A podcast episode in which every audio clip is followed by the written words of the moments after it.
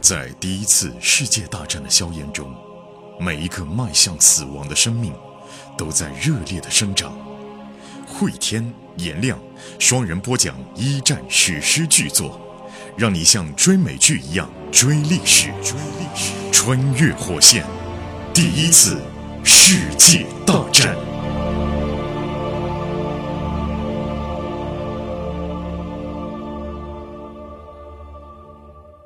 穿越火线一战，各位好，我是颜亮。我是回天，前情回顾，时间线已经来到了一九一五年的年初，这时候已经陷入到冬季了啊。嗯，一战呢也陷入到了僵局当中，而此刻呢，战争对于人们生活的影响，上集当中我们是借着艾瑟尔的眼睛来描述了此刻的伦敦生活的状态。此刻的艾瑟尔跟末代。正在为女性平权和劳工的权益在奋斗着啊！当然，战争的消息也会随时的传来，来影响他们此刻对于一些事件的判断。呃，会议结束以后啊，莫代和埃塞尔当然要聊一会儿喽。那埃塞尔呢，就给莫代啊看了看手上其实是自己买的那个戒指，他就说：“哎呀，我跟那个泰迪，泰迪是编出来的人物，嗯没有泰迪啊，其没有实其实是菲茨，啊，其实到菲茨到现在，嗯末代也不知道他的哥哥就是艾瑟尔的情人。对对对， 已经失去联系，估计他已经死在战场上啦，就就胡说几句啊。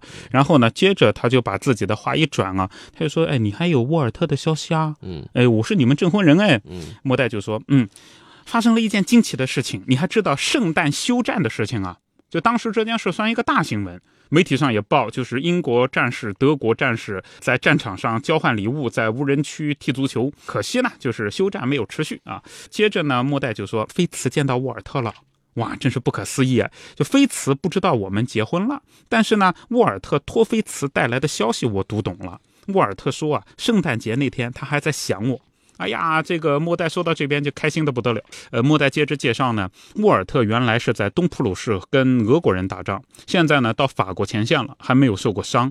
呃我唯一的希望呢，就是某一天沃尔特由于某种原因派到一个中立国家，比如说派到瑞典啊，派到美国，呃在那儿那就能给我写信，否则就得一直等等到战争结束。这个莫代啊，呃是讲沃尔特讲的特别多嘛，埃瑟尔云淡风轻的问了一句。你哥怎么样啊？嗯，菲茨怎么 样、啊？菲茨怎么样啊？还活着吗？对啊，莫代他就说：“哦，这个我哥很好。战争最初几个月他在巴黎过的，据说过得很好。巴黎嘛，那边什么吃的玩的都有。”嗯然后艾瑟尔就很生气，哼，那时候我在血汗工厂里面拼命工作。肚子里还怀着他的他的种啊。对呀、这个莫代接着说，毕公主生了一个男孩儿。艾瑟尔更生气了，不过他也不能讲啊，说很生气啊，对吧？就假笑，嘿嘿嘿，好啊好啊。然后莫代说，嗯，我哥可高兴了，有继承人了，我们都很高兴啊。啊会议呢就这样散了啊，外面有出租车等着莫代，两个女人呢相互告别。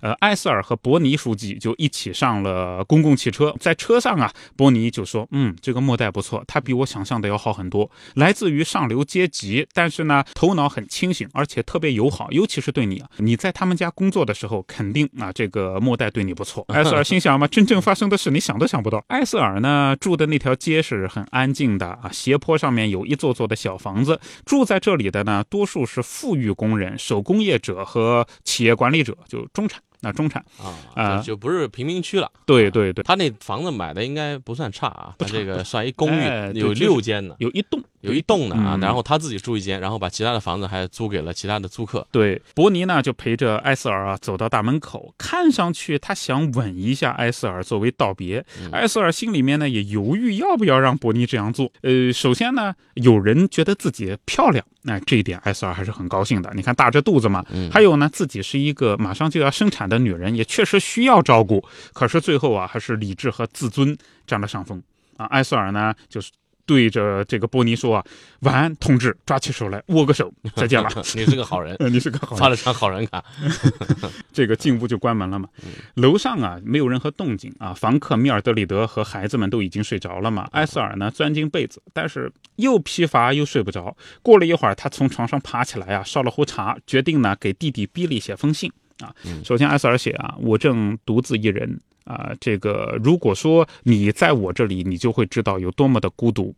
伦敦的街道不是金子铺的，至少我住的这个地方是这样的。原来我这以为这里很富裕啊，我以前相信自己与众不同，嗯，别人都说我，哎呀，我是多么的完美，呃，人们认为我待在阿波罗文小镇太可惜，可是呢，你看看我现在落到这步田地，每天在曼尼的血汗工厂，每天干十二个小时，我每天晚上都头疼，后背疼得没完没了。我怀着一个没人想要的孩子，没人想要我啊，除了一个乏味的戴眼镜的图书管理员喜欢我，别人都不喜欢就是我。那伯尼是吧？啊，波尼，对，图书管理员哦，你不要小看 啊，呃，不要小看，不要小看，我们这儿图书管理员可厉害呢。嗯，这个就是啊，这，北大的图书管理员后来做了多么这个惊天伟业一番工作啊！呃，呃图，书管理员可不得了啊！呃然后这个书里边图书管理员也不得了啊！嗯，也不得了啊但是书里面，埃瑟尔这时候他还不太喜欢伯尼啊，嗯他就写：“哎呀，这个没人喜欢我，我好孤独，我还不如死了好。”他把信寄了出去。那么镜头一转呢，咱们就得来到阿波罗温山谷喽。嗯不过呢，阿波罗温山谷这边啊，小比利还没有收到信呢。我们看到谁呢？就是那个列夫，之前调查的这个最受关注的一条线，人气王啊，列夫列夫，呃终于，出现了啊！对呀、列夫呢，他正在这个东正教教士临时搞的礼拜堂里面做礼拜。啊列夫痛恨牧师，因为他小时候差点被性侵过嘛，被牧师性侵嘛。但他每次都参加礼拜，为什么呢？因为有免费午餐。 哈哈，应该这么说吧。当地阿波罗温的大多数事情，列夫都不喜欢。他痛恨在井下工作啊，黑咕隆咚的，半明半暗的，有很浓重的煤尘。而且呢，这个地方阴雨延绵啊，从来列夫就没看到哪个地方能这么下雨。啊，而且它不是那种雷鸣电闪的暴雨，也不是突如其来的倾盆大雨，它啊不是的，这里是滴滴答答的毛毛雨，一下就是一整天。有点像我们这儿梅雨季节，哎，对，就江南地区梅雨季节，嗯那英国就是这样的嘛。有时候啊，一下能一个礼拜、半个月，然后呢，雨水会顺着裤脚啊，慢慢的往上爬，然后爬满全身，再从衬衣的后摆滴到地上，那太恶心了。为什么英国人见面喜欢聊天气啊？哎对啊他们这天气确实值得聊。现在呢，这个小镇上啊，政治气候已经逐步稳定了。罢工浪潮在战争爆发以后逐步消退，矿工们呢，经过工党的统一协调，现在也大多数人被重新雇佣，住回了原来的房子。带头闹事的骨干，大多数人呢已经离开了，而且他们离开也不是没地方去，他们就参加了威尔士步枪团，就上战场了。被赶出来的寡妇呢，也找到了住的地方。不过呢，就算是周围已经稳定下来了，列夫还是下定决心啊，一定要逃离。英国确实比俄国好。这一点承认嗯啊，这里呢有工会，警察不能随便打人，连犹太人都有自由。但是呢，列夫梦想的这种日子只有不是在这样的哎啊只有在美国而才且能实现，嗯英国啊，包括这个威尔士、阿波罗温这个这个镇的整个的人们的生活方式、嗯这习惯，都不是列夫喜欢的。对呀、虽然那个沙俄那个地方残暴，但是它乱嗯呢、乱了以后呢，生活更精彩。你看，整天又是喝酒，又是约姑娘跳舞这那的。到了这儿，大部分天主教徒人们的生活是比较单一的。对呀、这个列夫的这个性格在这儿是待不久的啊。嗯，而且列夫还想嘛，就算是为了老大哥格雷格里，那也得继续前进啊。嗯我亏欠我哥哥哎，我答应给他买船票。确实，列夫想我没少干伤天害理的事啊，但是呢，这次要说话算话。呃列夫呢，已经快要攒够从加蒂夫就从英国到美国的船票了。哦，他这个钱是怎么攒的呢？他不是靠工资攒下来的，那点工资只够买酒和烟草，他的积蓄来自于每周的牌局啊！记住啊，列夫打牌逢打牌必作弊，千万不要认为技术好能够赚钱，只有作弊才能赚钱。出老千就是啊，出老千，呃，现在他换了一个搭档，原来的搭档叫斯皮利亚嘛，呃，这个斯皮利亚呢，到了阿波罗湾以后几天就离开了，到加蒂夫去了。不过呢，要找一个贪婪的人呐、是非常容易的。列夫结交了一个新的搭档，叫里斯普莱斯，就那个小比利下井欺负比利的那个之普莱斯。前追过艾斯尔的啊，那个普莱斯，这帮人交集上了啊，嗯， 这叫什么臭味相投啊？臭味相投 这这都是坏蛋。小流氓放在一起去了啊。嗯英国流氓碰到俄国流氓了，对啊这个看谁厉害啊？列夫和这个普莱斯啊是搭档，保证普莱斯每次打牌是少输多赢。然后列夫呢每把小输一点，这样加在一起呢就整体盈利了，两个人平分收益。呃，当然了，这种事不能做太过火，你不能每把都这样，有时候别人还得赢上一两次。如果说矿工们知道秘密了，那么最有可能的就是列夫被人给勒死的、哦这种出老千的，这个不是剁个手就挖个眼睛之类的。就列夫现在呢，正在这儿等免费午餐嘛，这也是为了攒钱呢。每次牧师啊，都是坐着汽车从火车站，然后呢，一直到这里来。旁边还有一个见习牧师，而列夫看到见习牧师啊，就呆住了。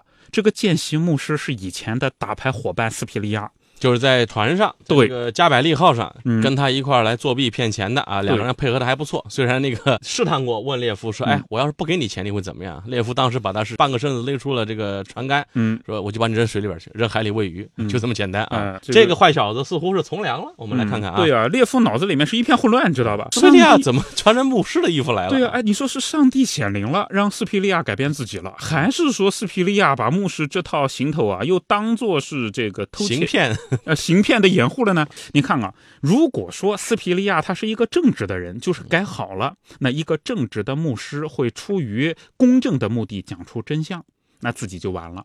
他要忏悔嘛？就曾经对呀啊跟列夫一起骗过别人钱，哎还有，如果说斯皮利亚他没有改好，他是拿这个牧师作为一个行骗的工具，那他就会讹自己，嗯嗯，反正对吧对他都不利。就高低都是有问题的嗯。嗯，聚会的过程当中啊，呃，斯皮利亚就没正眼看列夫嘛，但列夫一直后悔，就当初啊，应该是做事留条后路啊。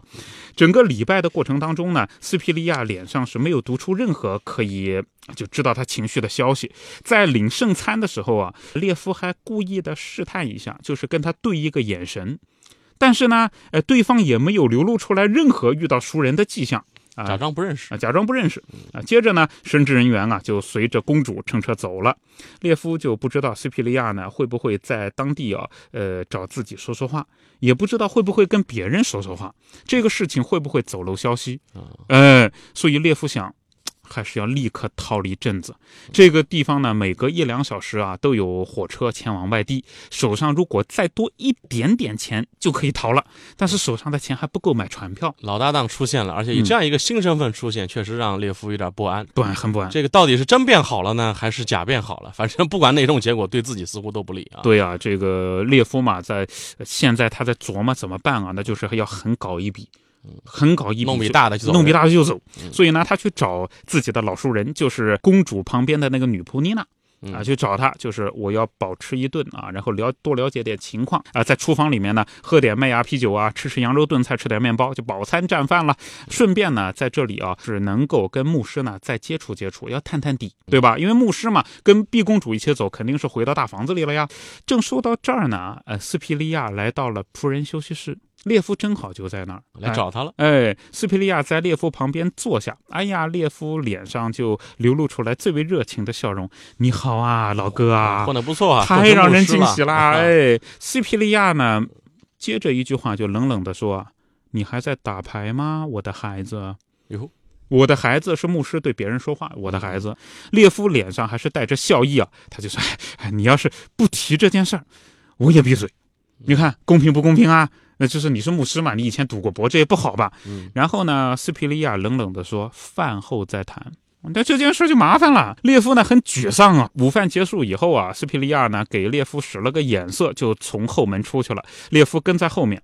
斯皮利亚一言不发的把列夫带到了一个没人的白色的圆形大厅啊。斯皮利亚呢就说：“呃，列夫啊，你还记得我在船上问你啊，如果我拒绝给你一半钱，你怎么做啊？”嗯，列夫就说：“哦，我我不记得了，我不记得了，我就记得我们两个一直是好朋友。”斯皮利亚说呢：“没关系啊，我原谅你了啊，但是你所作所为是有罪的，我已经认罪了，获得了赦免。”啊，然后呢，列夫就哈哈一笑，哎，是啊，是啊，恭喜你啊，我我也不会和牧师一起打牌的。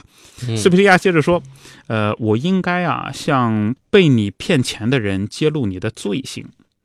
列夫他说：“你不会这么做的，你要这么做，他们就会报复我，他们会杀掉我，所以你这么做就是在杀我。还有啊，嗯他们也会报复你，对吧？这个嗯逻辑也对啊嗯。哎，那这么说，这个斯皮利亚此刻真的是受到了宗教的感召，对对，真的信了教了。嗯，所以他对列夫说话什么“我的孩子呀”，他也不是在行骗什么，他对就对告诉你我我真心悔罪了，呃但是我你也想希望你跟我一起悔罪，把以前骗人钱都还出来。对但是啊对于列夫来讲，这怎么可能呢？对啊，其实对于列夫来说啊，对面要是个流氓还好办，对对面是个原教旨跟他主义没者，话说了，反就而没法说话怎了。么对话呢？这个啊，嗯遇到这么一个很奇怪的事情啊，自己的前任搭档，就是骗钱的搭档，皈突依然了，从良了，皈依了，信了上帝了，而且就跟他谈话都没法谈，对方都说孩子啊，你认罪吧。此刻对于列夫来讲，算是遇到一个麻烦了，嗯就是如果说斯皮利亚把他以前的种种劣迹跟镇上的人透露了以后。那他在镇上至少没法继续骗钱了，不会让他把钱吐出来。但是他再想在镇上去骗钱，别人不会跟他玩了，对他也没法实现自己说赶紧狠捞一笔大的，然后迅速的去美国也挣做大不到啊钱的计划了。嗯那列夫面对这个局面，到底会怎么来应对啊？他能不能把最后一笔钱搞到手，然后快速的去踏上去往美国的轮船？嗯我们在下集当中跟各位继续来讲述。好，穿越火线，我是颜亮，我是回天。这集就到这里。在第一次世界大战的硝烟中，每一个迈向死亡的生命都在热烈的生长。汇天、颜亮双人播讲一战史诗巨作，让你像追美剧一样追历史，追历史，穿越火线。第一次世界大战。